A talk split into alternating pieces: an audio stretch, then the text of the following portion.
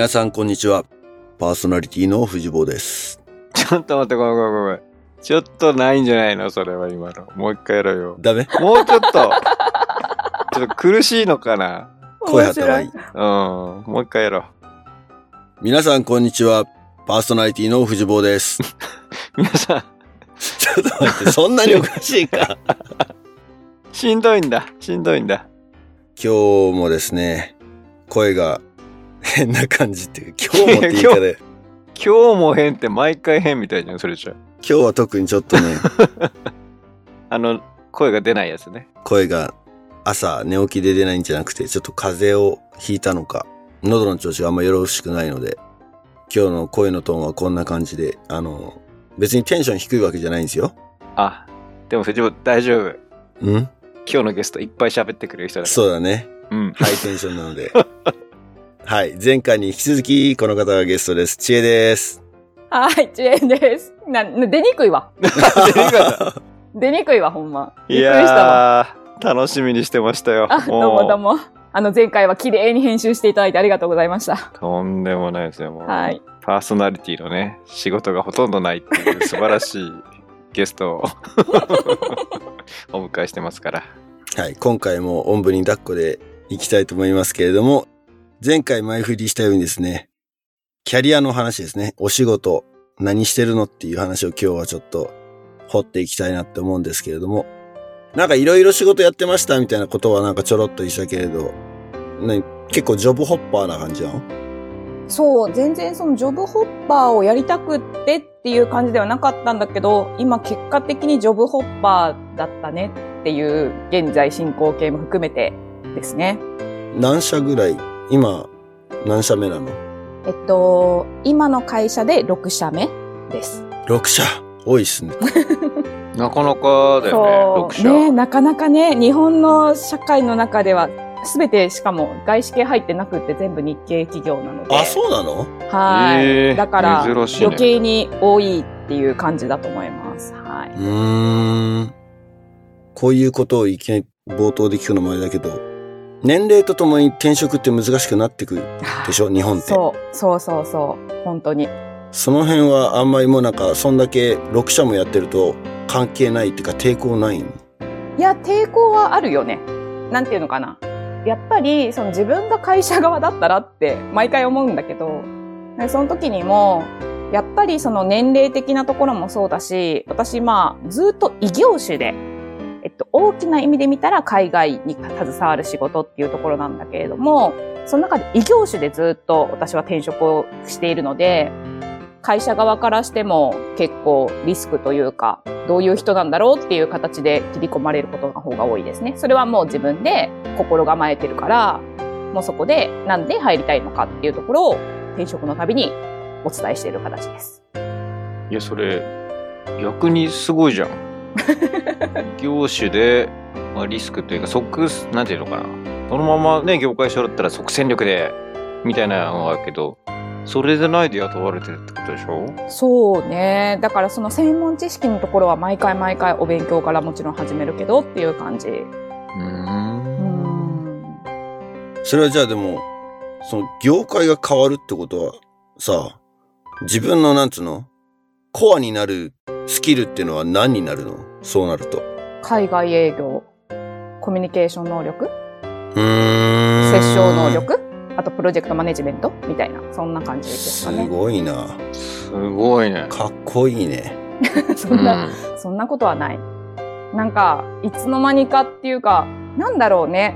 人生一度きりだし、後悔しないようにと思って、なんか目の前のことを一生懸命やって、で、そしたらなんかまた興味があること出てきて、どうする？どういう選択を取る？って考えて、どっちが後悔しないかみたいな。っていうので、ずっと選択してきたら、なんかいつの間にかこんな感じで経歴が積み上がっちゃって、なんか、ちょっと、ね、あんまり知らない人にこう言うのが恥ずかしい感じになっちゃってます、今。んなんで恥ずかしいの？えー恥ずかしいというか、なんか、なんていうの？すごい仕事一本で生きていくんでしょって思われるでしょ？もう、言われるでしょって、いや、思わないな。あんま思わない。本当？いや、二人ともちょっとさ、普通の人と違うからさ、ちょっと普通の人と違うよね。はい、ベクトルがね、こう、多分、世間一般の日本の方からすると、え？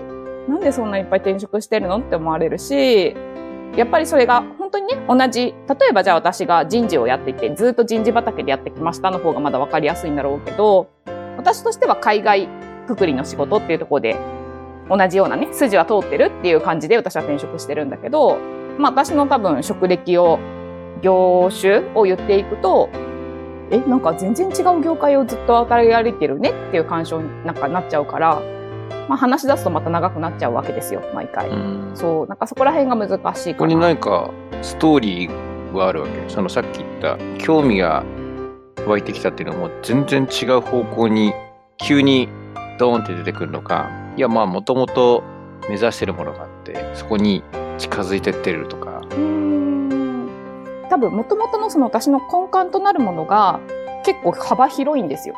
その、やっぱり海外とつながって、この自分の言葉でいろいろコミュニケーションをとってビジネスを広げていきたいっていうところが根幹にあって、なので、いろんな仕事が可能性としてはやっぱりあるんだよね。うんだからそれが、なんか、いろんな業種を挑戦してみて、なんかまあどうしていく自分っていうのはなるけど、なんかそんなに自分としては、なんだろうな、違和感なくって言ったら変だけど、こう同じレールの上を歩いてますよっていう感覚なんだよね。けど多分他人から見たらそうではないっていうのは分かってるから、それをなんかどううまく新しい会社に入るときには伝えるかみたいなことを気をつけてる。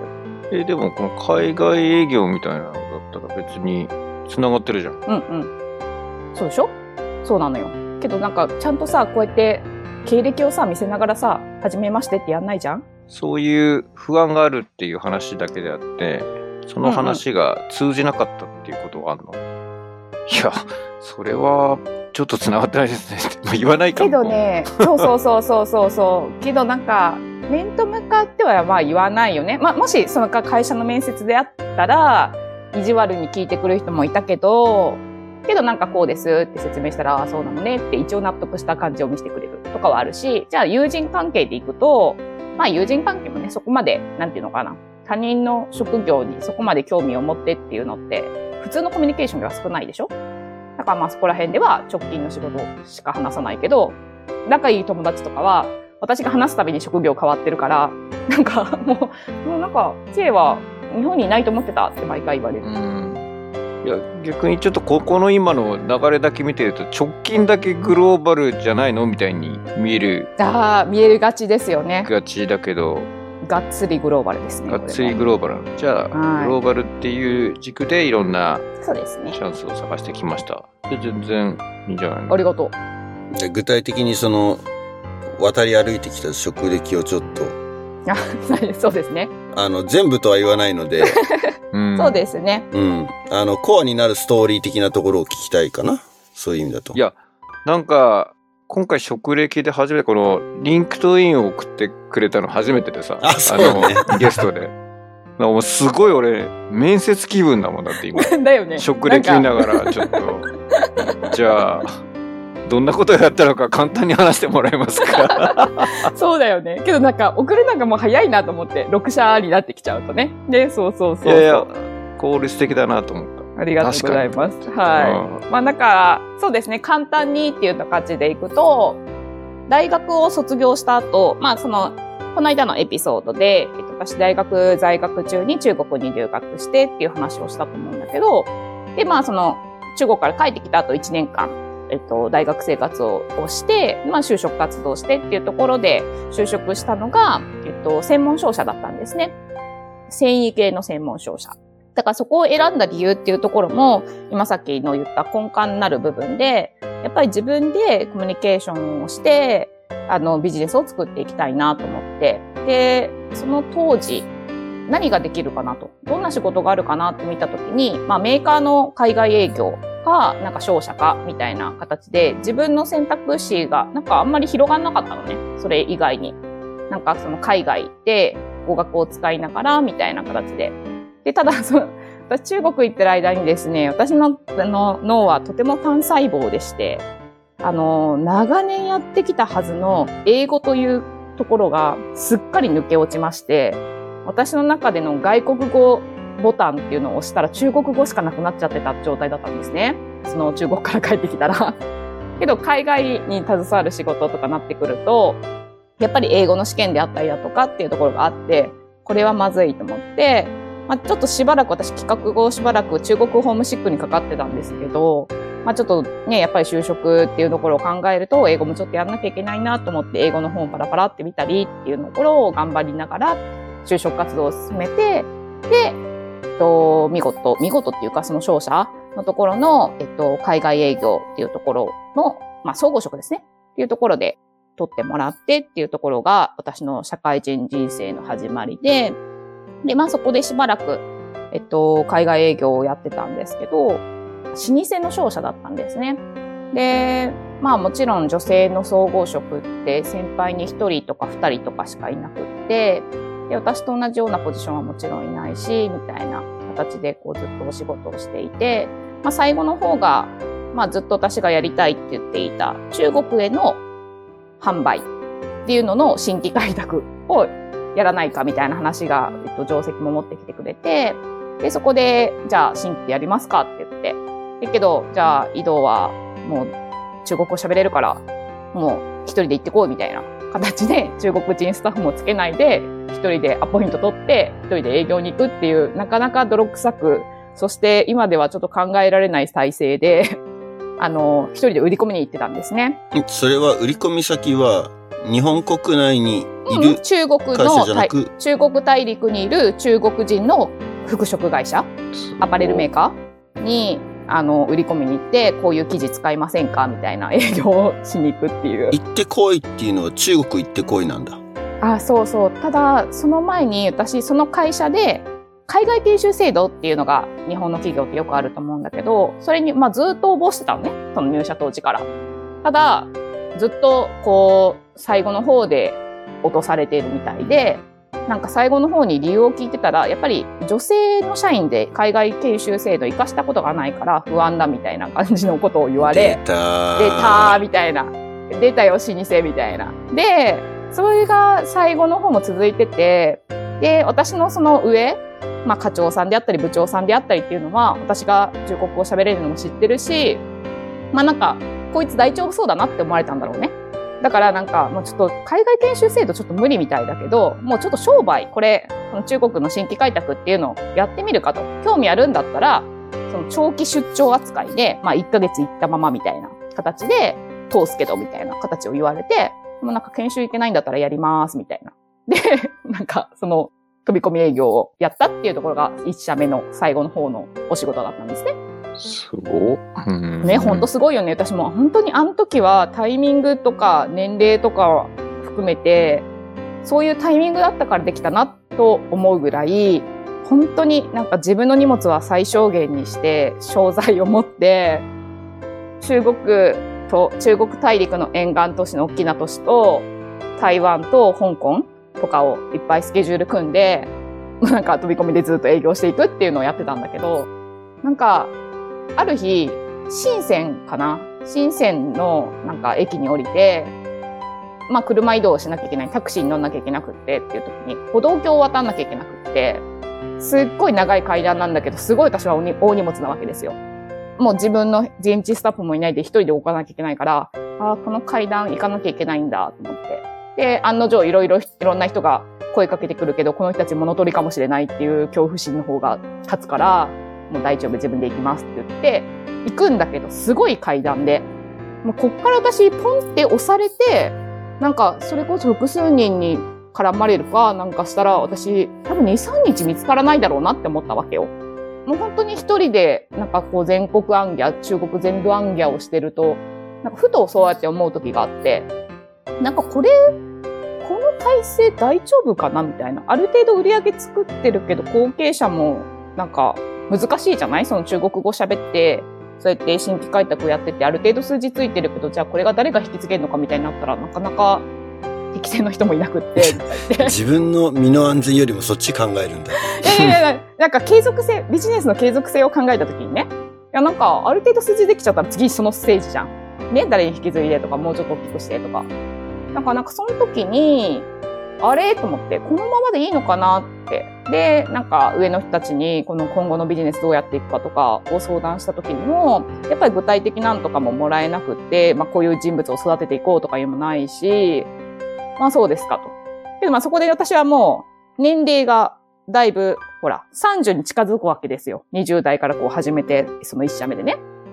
で、あれ？と思って、30超えて、こういうずっと仕事してたら、なんか自分のプライベートも何もないし、なんかずっと危険な感じ？みたいな。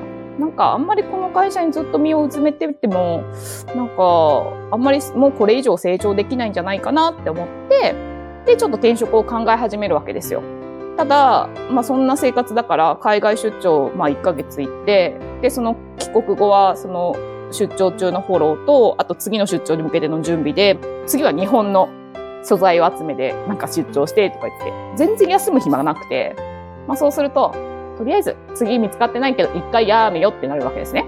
エージェントには先に登録して、まあけどちょっとこれでは転職活動できないから、休憩なのか短期で英語圏、やっぱり英語足りないと思ってたから、英語でやるかなっていうところを考え、一旦辞めるわけですよ。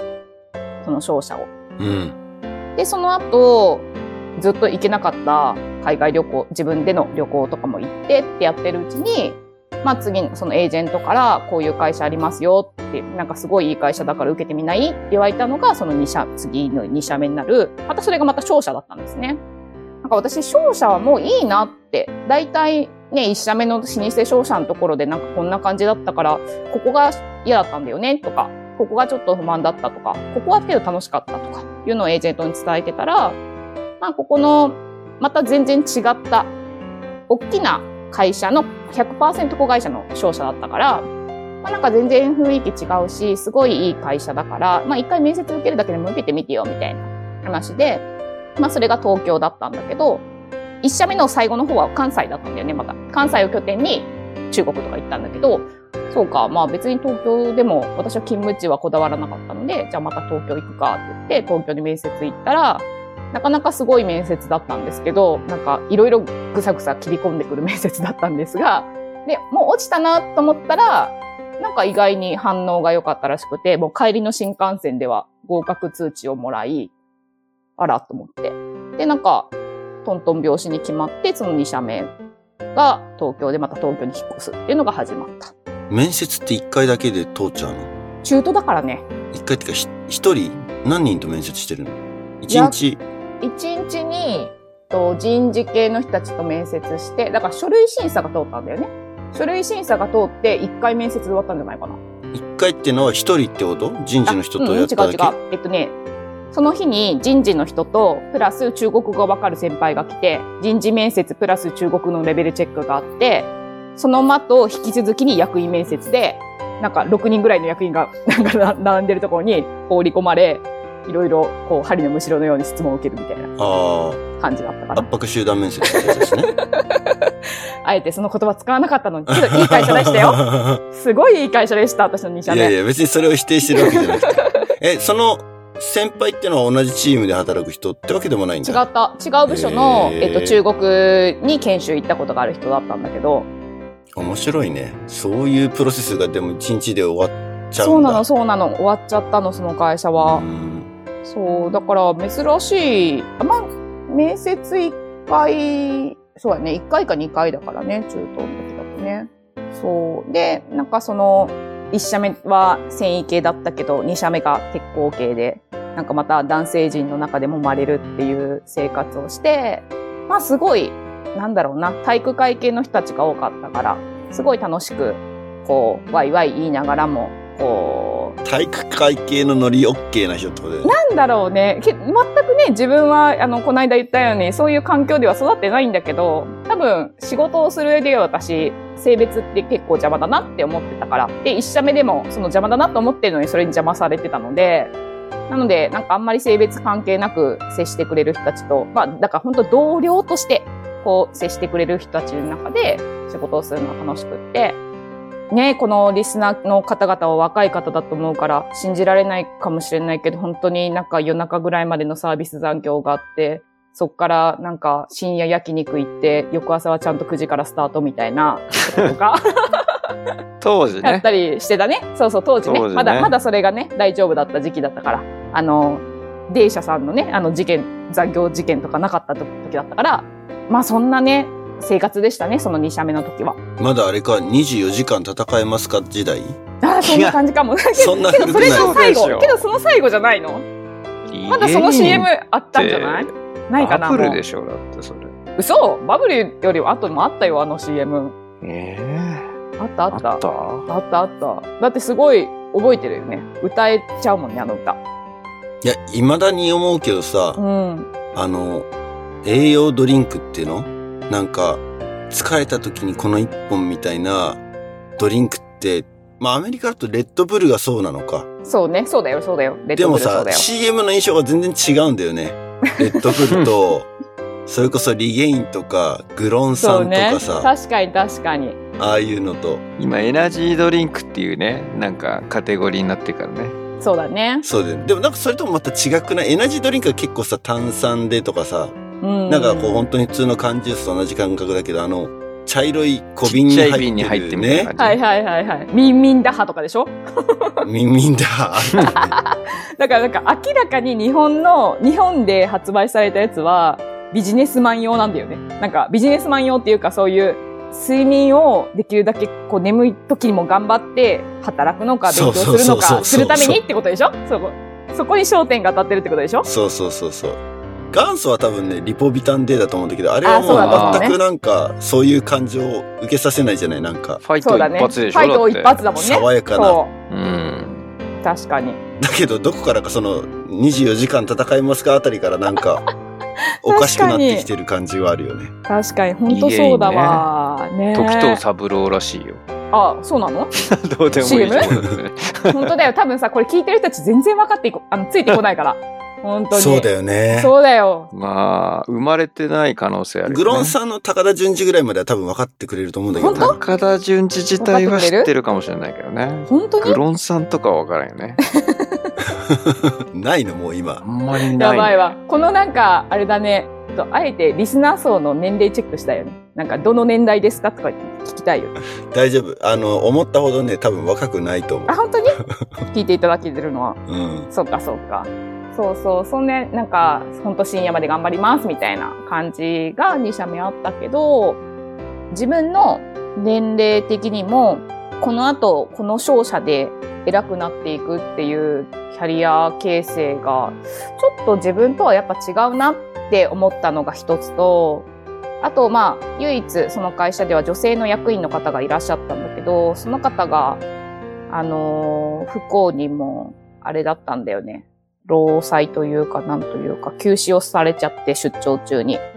そう、エコノミー症候群とかで。うん。で、なんか、いやー、すごい初の、初のっていうか、すごいバリバリやってらっしゃる女性の役員の方で、っていう感じでもっとお話したかったのにっていうのとかもありつつ、なんかそれもすごいショックだったし、なんかその時の会社の対応とか見ててもさ、そうだよね、会社ってこういうもんだよね、みたいなこともこうあり、で余計になんか、じゃあもうちょっと、まあ商社での働き方であるとか、ね、1社目も2社目も商社だったから、まあ、こんな感じ、こんな役回りだよねっていうところは分かったから、その結果私は別にここの、こういう組織の中で、あの、キャリアを積んでいきたいわけじゃないなって思ったから、なんか、どうしようかなって考えてるときに、まあいろいろな情報を調べたら、次の興味のあるコンベンションという業界に出会ったんですよね。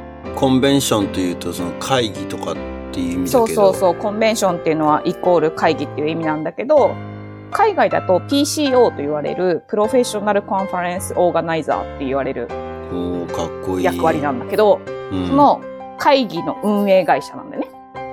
で、とそういう業界があるっていうのをその時に知って、いやなんかこれすごい面白そうと。なんかやっぱり日本にいろいろ世界各国から知識人の人を招いて国際会議をやるときにその運営ができるみたいな。っていうのが、あ、なんかまさしくこの日本と海外の架け橋みたいなところって私結構目指すところだなっていうところもあったから、まあ、挑戦しようと。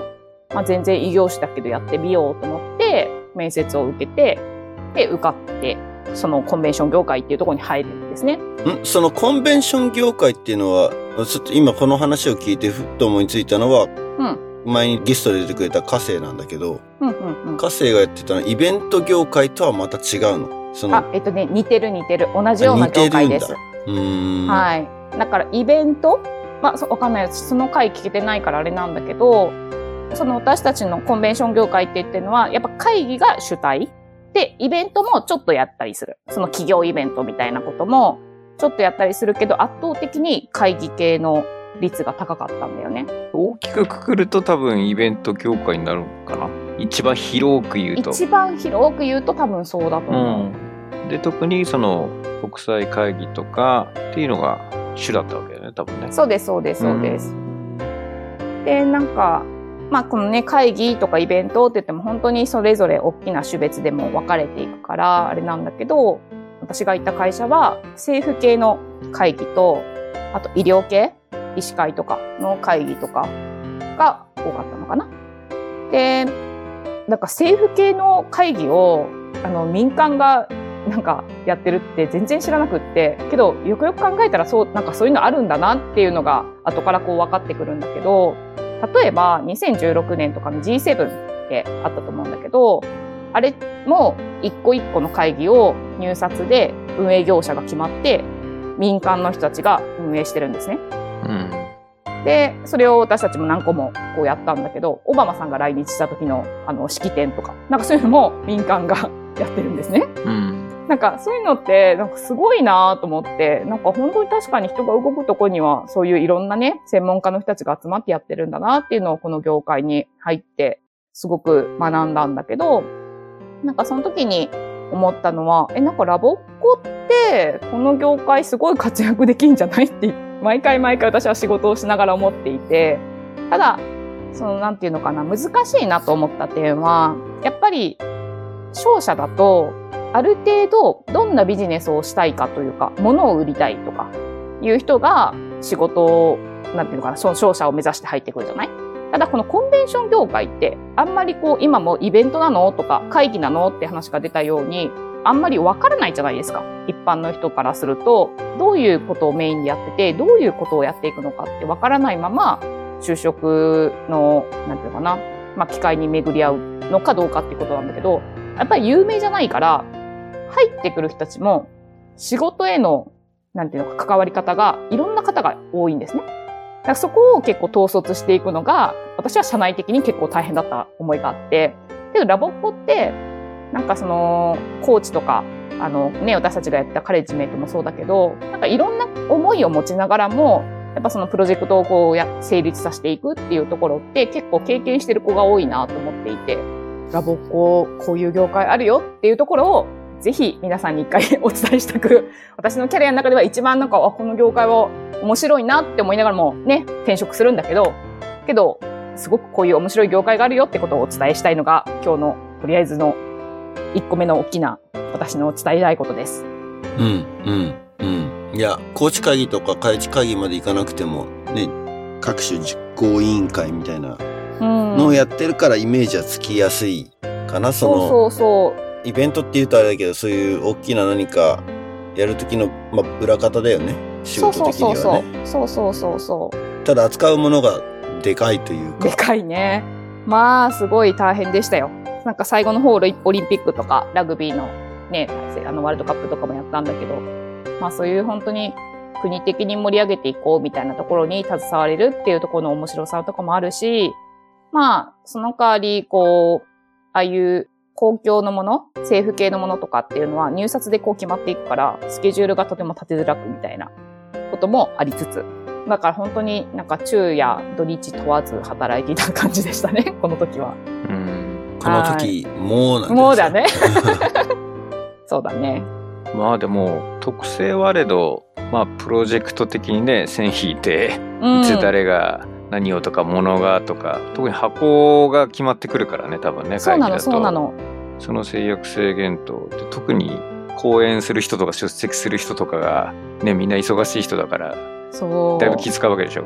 いや、もう大変だったよ。あのーそれこそ天皇皇后両陛下がその会議とかに出席しますとか言ったらもう何回も何回もその語順ロズみたいなことをね、アップデートしなきゃいけなくてとか、うんもう1分1秒の戦いになってくるから、もうそこら辺をガーって書き直して、あの、皇宮警察とか、所轄の警察とか、ホテルの人とかに説明してとか、なんかそんな大層なこともしてましたね。けど、面白い業界だなと私は今でも思ってます。うん。その、入札するってことは、結局取るのは一社だけってことでしょ？そうそうそうそう。会社の規模はどのぐらいだって、そそういう、例えば G7 とかさ、うんうん。オリンピックとかって規模のものを扱うには相当な数のスタッフがいる会社じゃないとできないじゃん。ああ、そうだね。ただ、えっと、社員と、あと、アルバイトとか、契約の人とかで賄うのよね。それが。だから、コアのメンバーは社員だけど、その他のここのスタッフっていうところはアルバイトの人を募集したりしていて、それこそ今のその G7 の地方でやったやつも私たち落札してたんだけど、その時には、もうちょっとここでアルバイト足りないとか、やっぱ語学ができる人が足りないとかなって、当時のいろんなつてを使ってラボっ子とかに声をかけたりとかして、あの、アルバイトに来てもらったりとかはしましたね。まあ、プロジェクトにおいては多分正社員が全部っていうわけじゃないけど、うんうんある程度その会社の信用力がないと、その入札で受注できないんじゃないのっていうそうね。感じだよね、多分ね。ああ、そうそうそうそう。だから、コアのリーダーのなる人たちは、もう過去の経歴とかも含めて全部、あの、出してっていう感じですね。こういう会議をやってきて、そうだよねって。だうん。ね各界の要人が集う場所だから、そうそうそう。どこの誰よって超大事だよね。どこの馬の骨とかなるとね、困っちゃうからね。やっぱり、移動家のご令状ですちゃうからね。わ。そこはいらない、そこはいらない。の？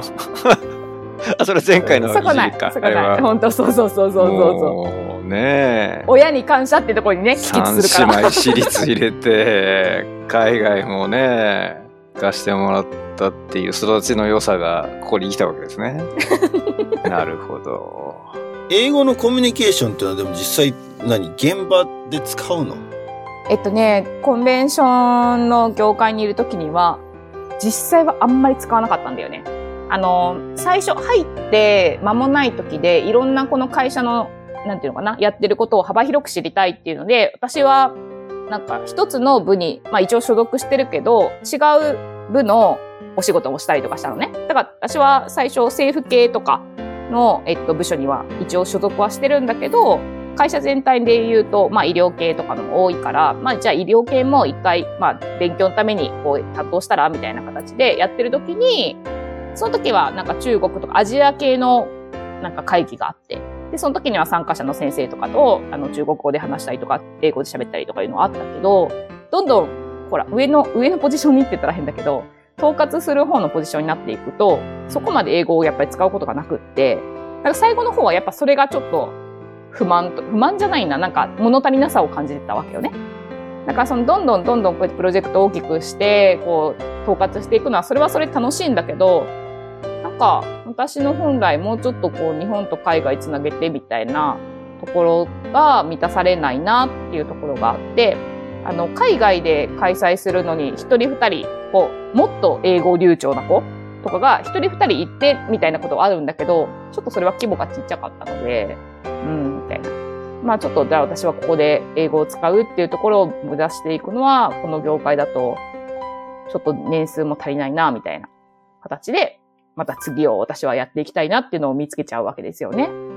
まあ、あれだね、なんか、架け橋になろうとしたんだけど、これ国内でやろうとするとどんどん 日本語率高まるよね。そうなのよ。そうなのよ。だから日本に招く方だから、で、ね、オーガナイズするっていうことになると、やっぱ日本人とのコミュニケーションの方がね、やっぱ大きくなっちゃうんで、まあもちろん海外ゲストのところの招聘対応っていうところはちょっと使ったりするけど、みたいな形で、やっぱね、率で言うと断然に日本語でのコミュニケーションだよね。うーん。っていうところで。まあ、だから、今さっきもなんか本当に私はこの業界はすごい面白いなと思ったけど、じゃあ自分のこの後の人生の働き方とかを考えたときに、いや、もう、もうこれはちょっと期限をこう設けて、ある程度のところで一回自分は違うところにもう一回キャリア形成をやりたいなったらいかないと、もう抜け出せなくなるな、みたいな形があったので、舵を切り、切ります、次に。うん。はい。で、次が、やっぱりその元々の海外と日本みたいなところがやっぱあったので、やっぱちょっと事業を作っていきたいな、みたいなところがあって、で、まあそんな時に友人がまちょうどコンサルをしていて、その友人のコンサル先のお客さんの企業の中に、まあちょうど海外で展開しようと思ってるんだけど、まだ国も決まってないし、なんかどうしようかなって悩んでるところがあると。で、スタッフもいないから、なんかちょっと話聞いてみないっていうお誘いを受けて、で、じゃあ一回会ってみますみたいな。だからその子と、その向こうの会社のあの社長さん、会長さんとかと会ってお話をしてっていうところで、まあなんかその東南アジア関係を攻めたいっていう話だったので、あ、じゃあなんかやりますみたいな。だ海外の市場調査から始めて、どこの国だとこのビジネスができるかみたいなことをリサーチから始めて、最終的にマレーシアとベトナムでこう迷ってたんですけど、まあじゃあこの会社だとベトナムがいいんじゃないですかっていうとこを決めたときに、まあいや、それが1年今日かな。っていう時に、やっぱりその会社自体に方向性決めるのはいいけど、やっぱりスタッフがずっといないので、うちの社員になってくれないかみたいな話になって、もともとこのそのコンサルしてた先だったんで、まあその話はずっと最初からあったっていうこともあり、じゃあ期限を決めて、もうこの支社、海外支社を立ち上げるところまでっていう時に期限をつけていいんだったらば、入りますみたいな期限付きで入社をした感じです。期限付き入社ってあるんだ。契約社員じゃないの？じゃないです。正社員採用だけど期限付き。そう。まあ正社員って言ってもね、なんていうのかな？社員っていうよりはもうちょっと上のポジションみたいな感じで入って、もう本当にそれだけのために入ってるって感じだよね。まあ、現地法人立ち上げってなるとそうだよね。そうそうそうそうそう。うん。だからなんかちょっと大層ななんか肩書きになってたけど、まあそこで、まあとりあえず、だから他の社員の人たちには別にその期限付きっては言わないで、一部の上上層部しかその私が期限があるってことは知らない状態ね、もちろん。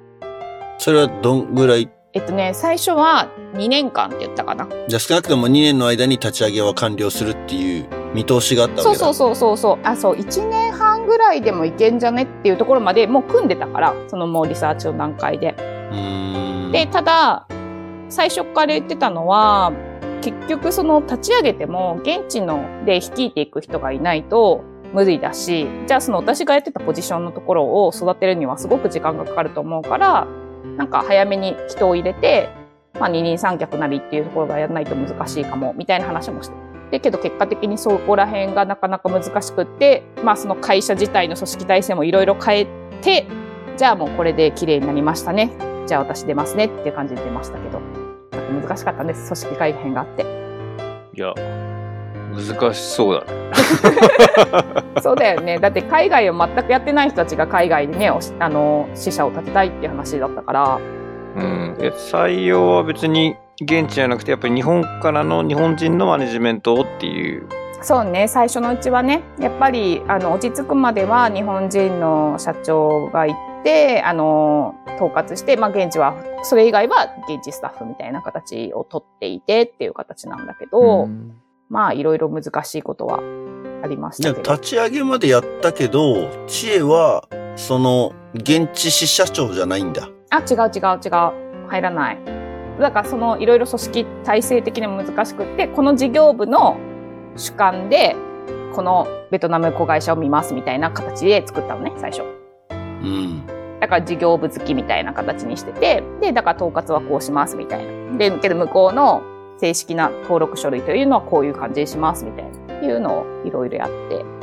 だから最初、ちょっと私の名前が入りかけたけど、あの、上層部と、いやいや、私が抜けるときにまたややこしいからこれやめた方がいいんじゃないって言って、いろいろ、いろいろ根回しをしっていう感じですこう、。なんつうの、裏方というか、縁の下の力持ち的なポジションでやってた感じなんだ。そうだね。なんか、まあ、だから社長と会長に対して話をしていくみたいな。これをどう進めますかみたいな。話で、そこのね、一番ご要望があっていうことだったので、まあその方々がわかるような資料を作って、説明して、みたいな。じゃあこれでこうでいいですね、みたいな。このリスクはこうこうこうありますけど、みたいな話をして、じゃあ一応ちゃんと書面残ってないとあれだからこれ書面ちゃんと残しておきますよ、みたいな。ここが懸念材料としてはありますからね、みたいなことを言いながら、進めていったって感じかな。結果的にそれが、その会社にとってサステナブルかどうかっていうのは置いといて、うんうんうん。知恵のやってる、なんつうの、キャリアというか、うんうん。役割っていうのは、なかなか他にいないっていうことなんだ。そうだね。だからその会社のでは見つけれなかったってことだろうね。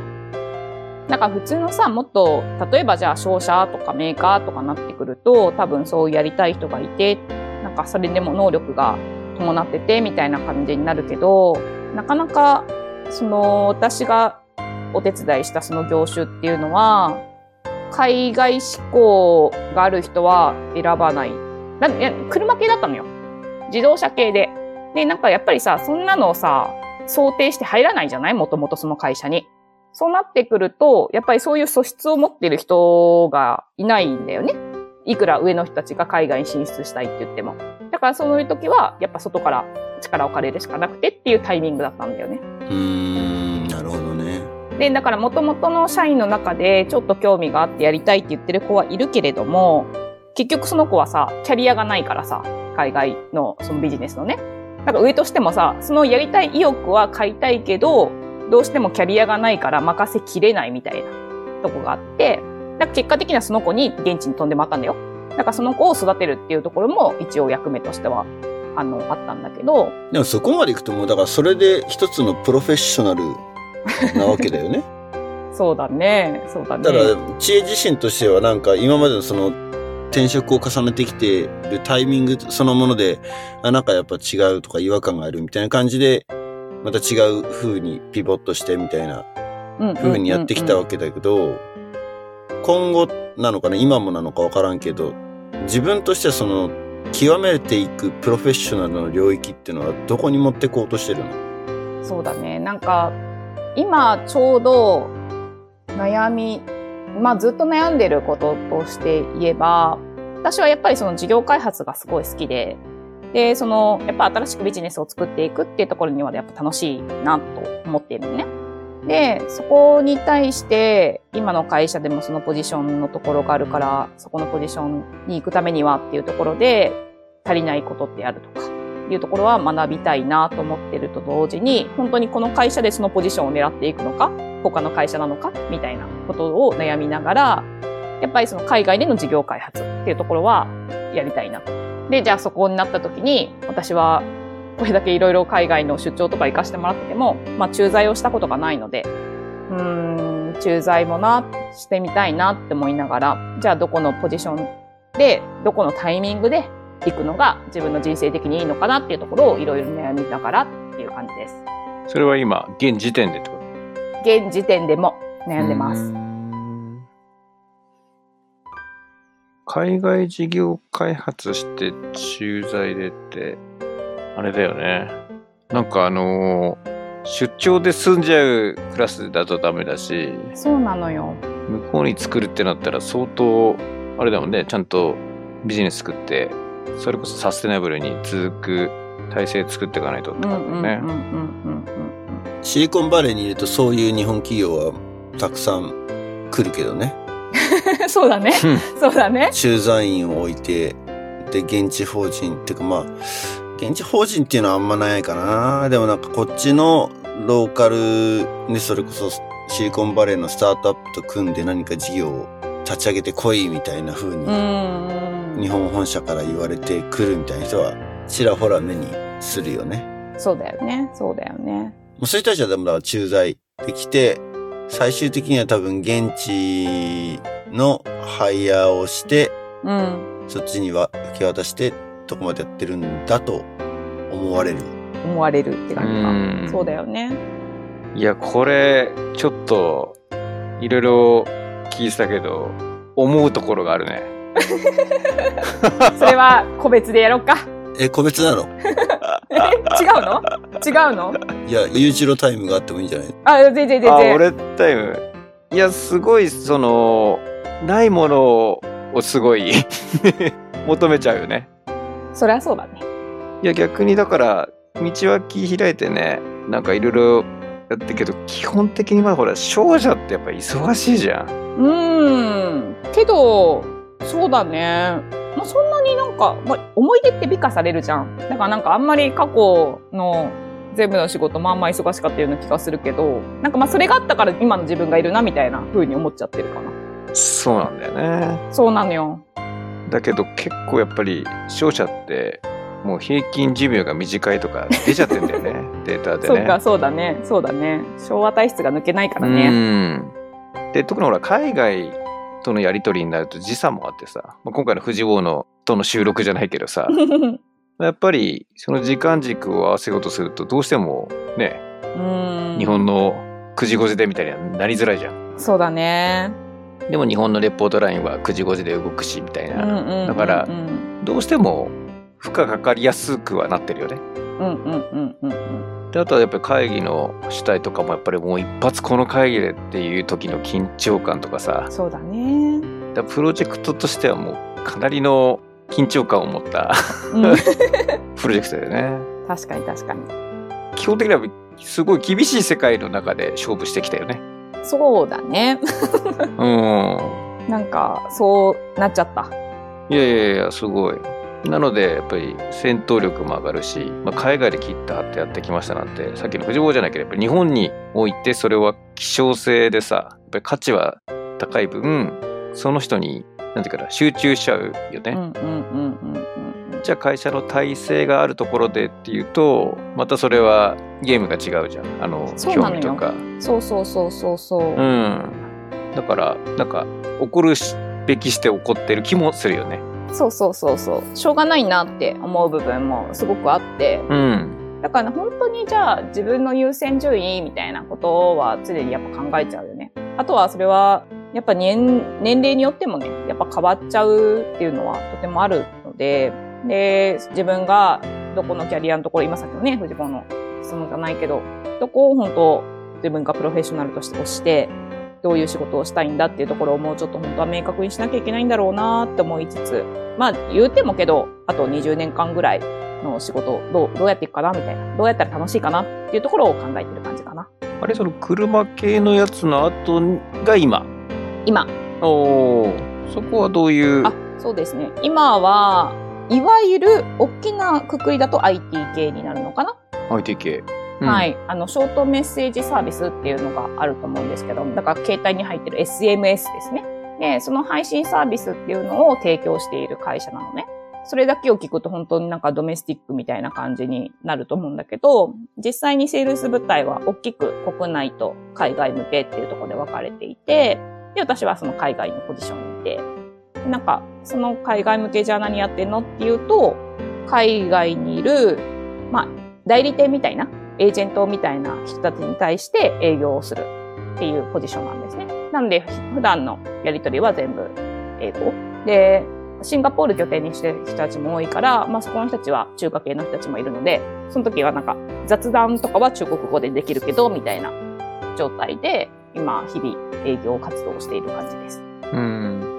ここなんか IT に行こうと思ったら、なんか。ここはね、いや、その今さっきの、あの、事業開発のところと、海外営業っていう二つの軸をここの会社が持ってたんだよね。うんうん。なので、なんか結局今後の自分のキャリア形成を考えたときに、全然違う業界に行くから、やっぱり知識の積み重ねはやっぱ大事だなと思っていて、私最初から上のポジションでは入りたくなかったのね、管理職ポジションでは。うん。で、やっぱ勉強してから上に上がる方が、やっぱりその社内のコンセンサスの取り方とかもすごい楽だなっていうのは思ったから、なんかそういうとこを探したりとか、その海外営業も事業開発もできてみたいなところの条件が、この会社にとてもマッチして、で、この会社じゃあ受けてみようと思って、いろいろ社長と話してると、いろいろ取り立ててくれたところがあってっていう感じですね。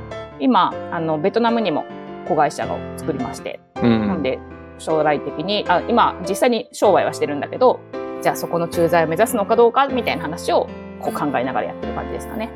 おーでベトナム行ったらベトナム語じゃないの？そうなのよ。あ、けど、まあ、普段のコミュニケーションは英語でしてくれるから、あの、その会社の子たちはね。けど、その前の会社で私、ほぼ毎月ベトナム行ってたからさ、別にベトナムはいいんだけど、もっと本当は英語圏がいいなと思いながら。あれ？ベトナムは、なんか開発拠点とかじゃなくて、アジアの営業もそこで見る。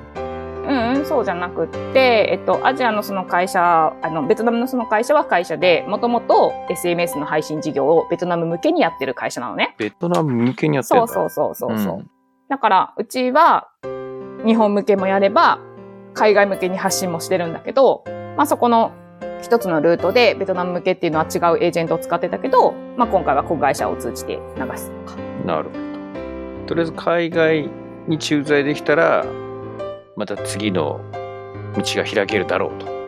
そうね。まあ海外駐在イコールね、そこの駐在先のところをどうするかっていうところと、まあ結局事業を多分本当既存だけじゃなくって、また広げていくっていうところも必要なポジションになっていくので、多分どっちも私のやりたいことは満たされるだろうなっていうところと、まあキャリア的にはそこがある方が説得力が増すなっていう感じがあるかな。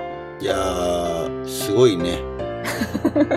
最後の質問になるけれど、はい。こういろいろ仕事を渡り歩いてきて、ラボとリンクさせるとしたら、こう何がこう自分の中でラボで培ってきたものが、こういったキャリアの中で生きてきたっていうのがもしあったら、あのね、一番なんか思うのは、やっぱりその私が何が根幹ですかっていうコミュニケーションって言ったと思うんだけど、そのコミュニケーションのところの私根幹は、すごくラボに影響を受けてるところが大きいなって思ってます。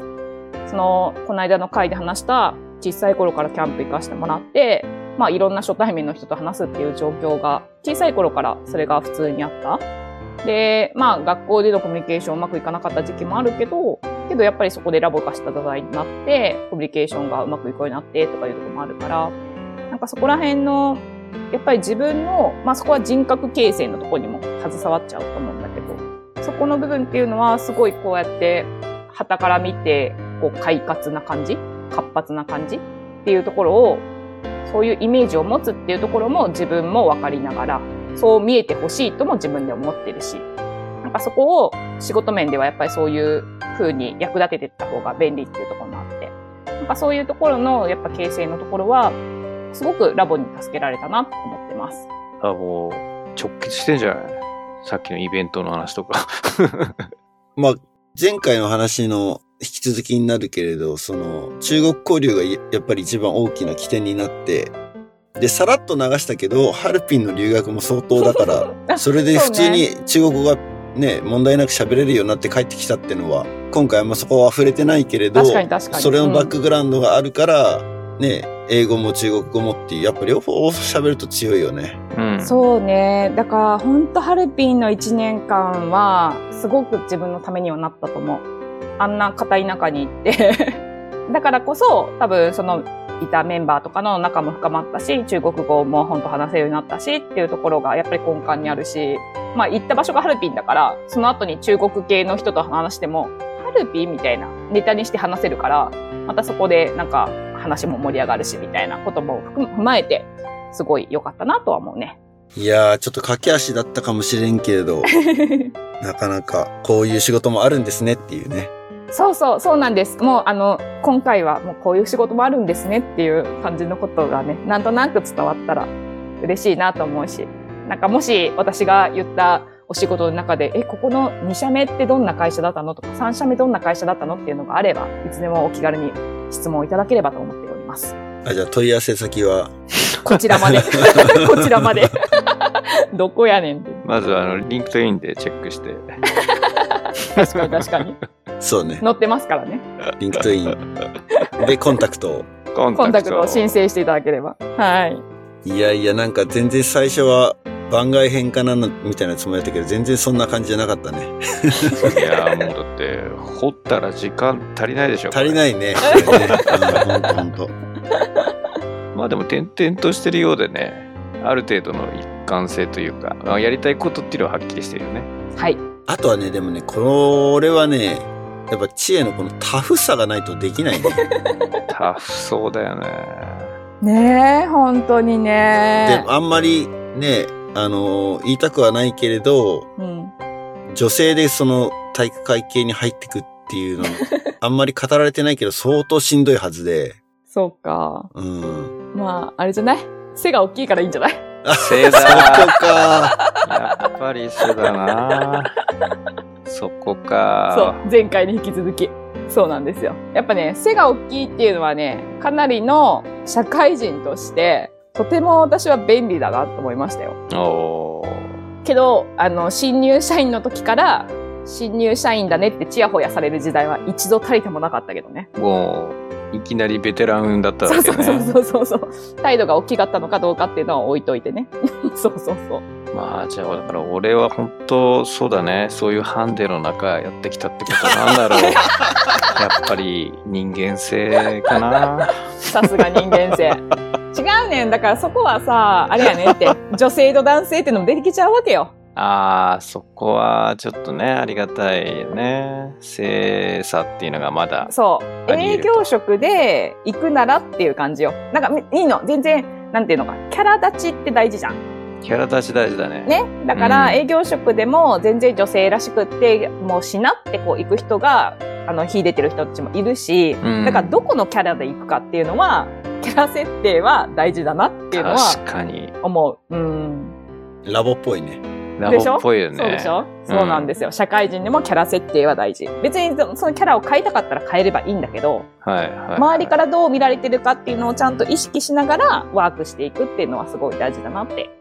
ずっと思ってますすめちゃめちゃだって俺あのお酒が飲めない営業担当だったからねうん、いるよね、けどいるいる。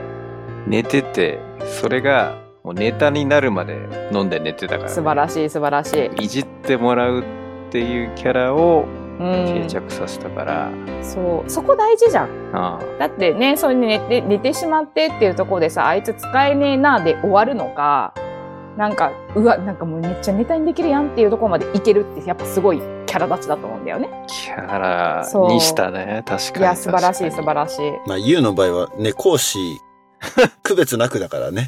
その、しいまんまですから区別なく。はいいや勉強になるね面白かったです。うんまた今後が楽しみですね。本当だよありがとうごねざいます。どうなっていくのか。